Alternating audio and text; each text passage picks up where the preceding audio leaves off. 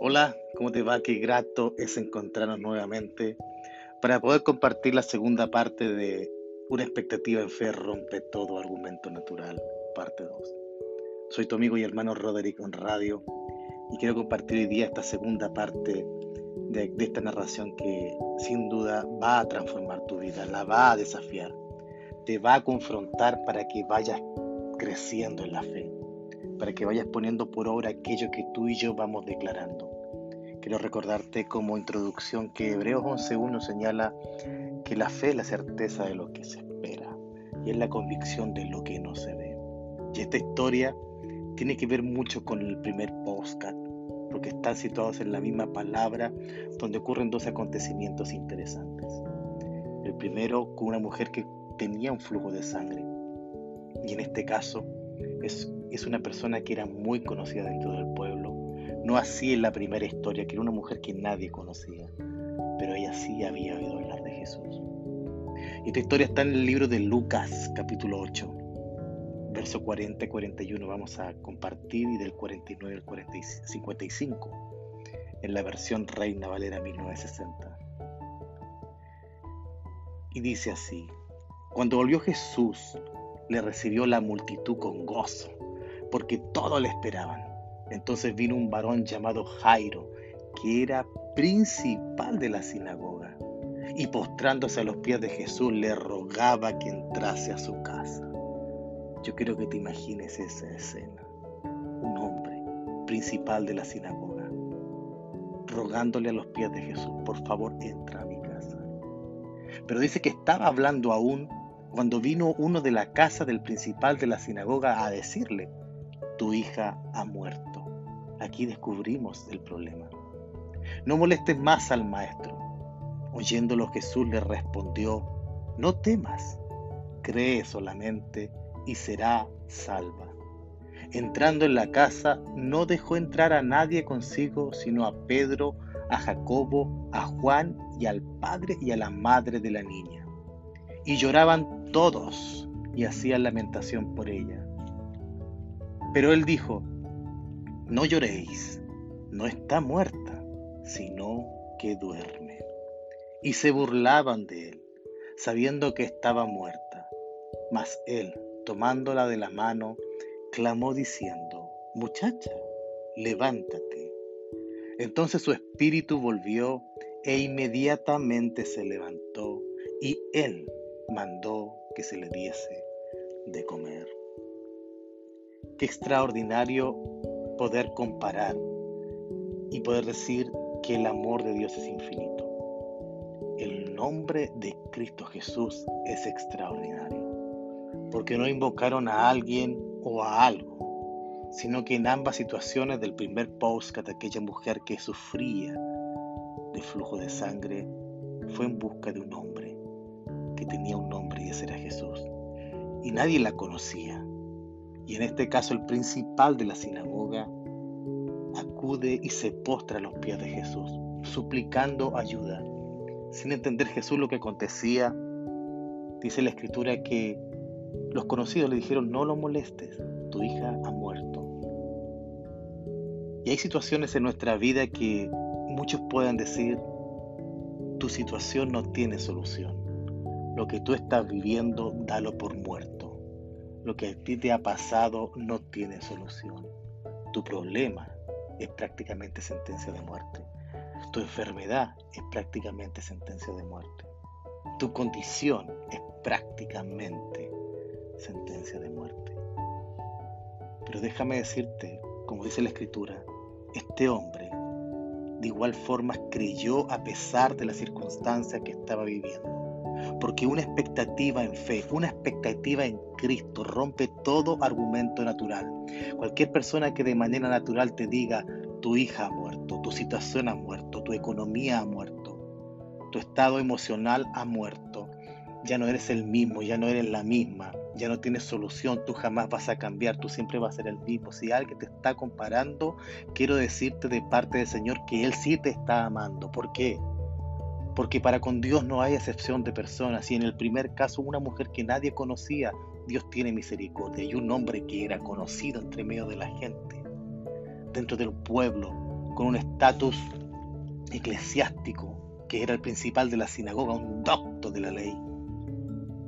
Jesús no tiene miramientos. No importa cuánto tú sepas, no importa cuánto tú no seas conocido. Dios sí te conoce, porque desde antes de la fundación del mundo Dios te creó, Dios te diseñó y Dios quiere que tú te puedas acercar a Él para que Él se pueda acercar a ti.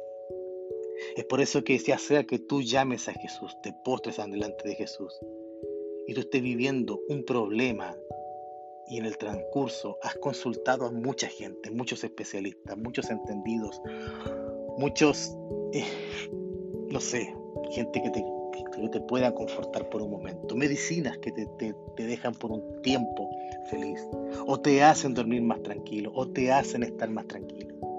Pero en el fondo tú sientes un vacío y ese vacío solo lo puede llenar Jesús. Mucha gente se va a burlar de ti, porque va a decir, no, tú siempre vas a ser depresivo, tú siempre vas a ser depresiva, siempre te va a ir mal.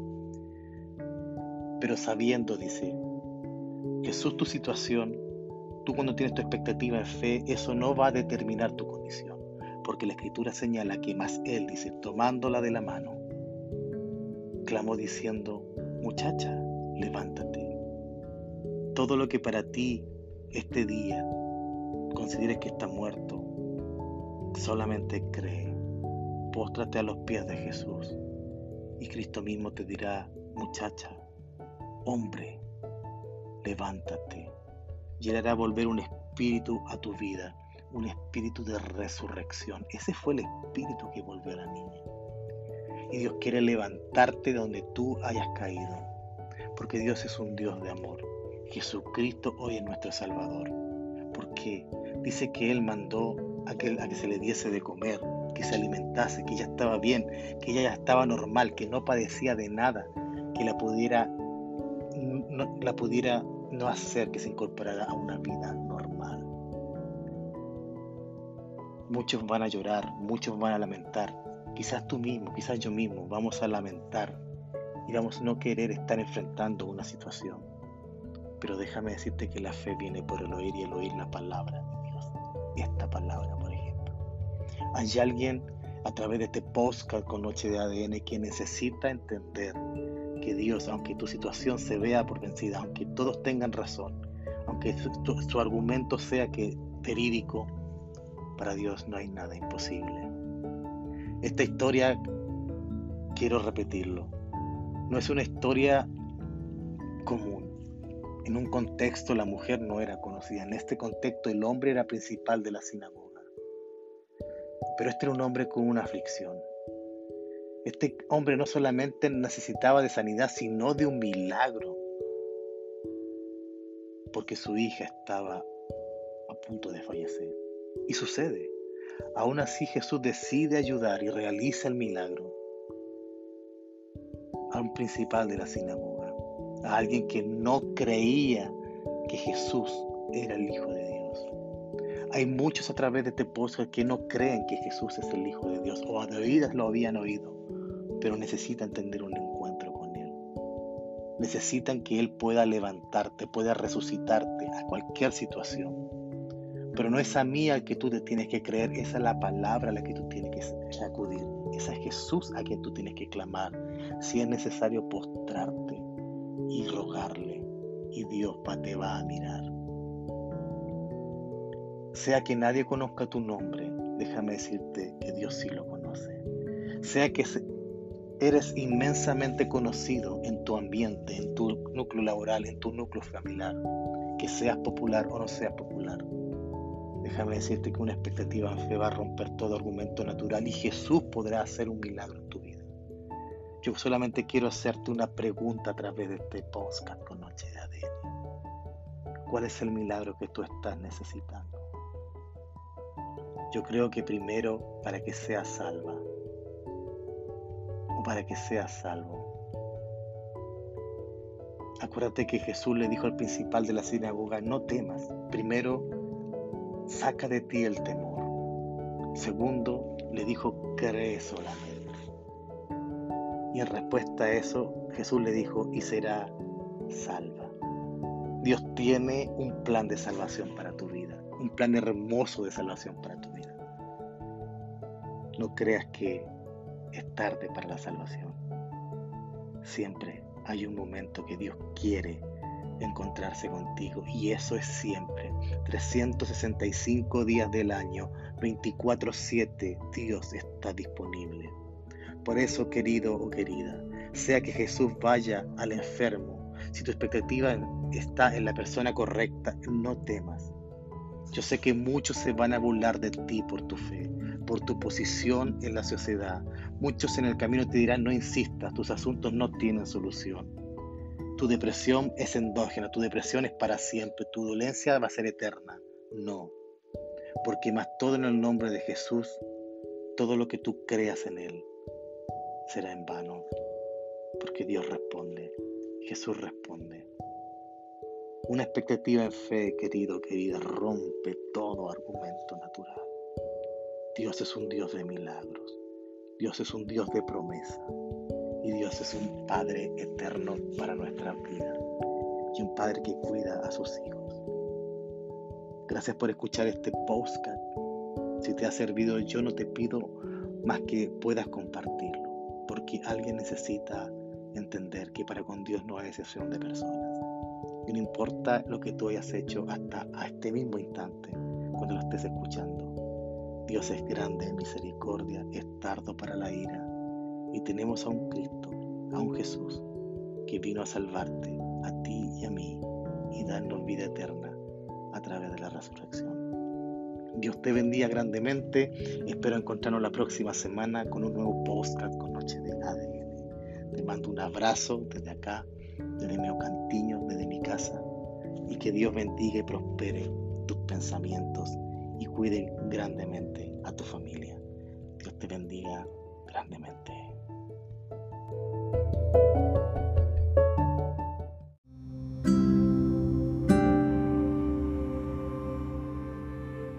Hola, soy Rodrigo Radio y te doy la bienvenida a mi postcard con Noche de ADN. Cada martes estaré compartiendo una reflexión para tu vida y a través del lenguaje que es sencillo estaremos hablando acerca de una palabra que te anime, que te exhorte y desafíe tu vida a llegar mucho más allá de lo que tu pensamiento pueda imaginar.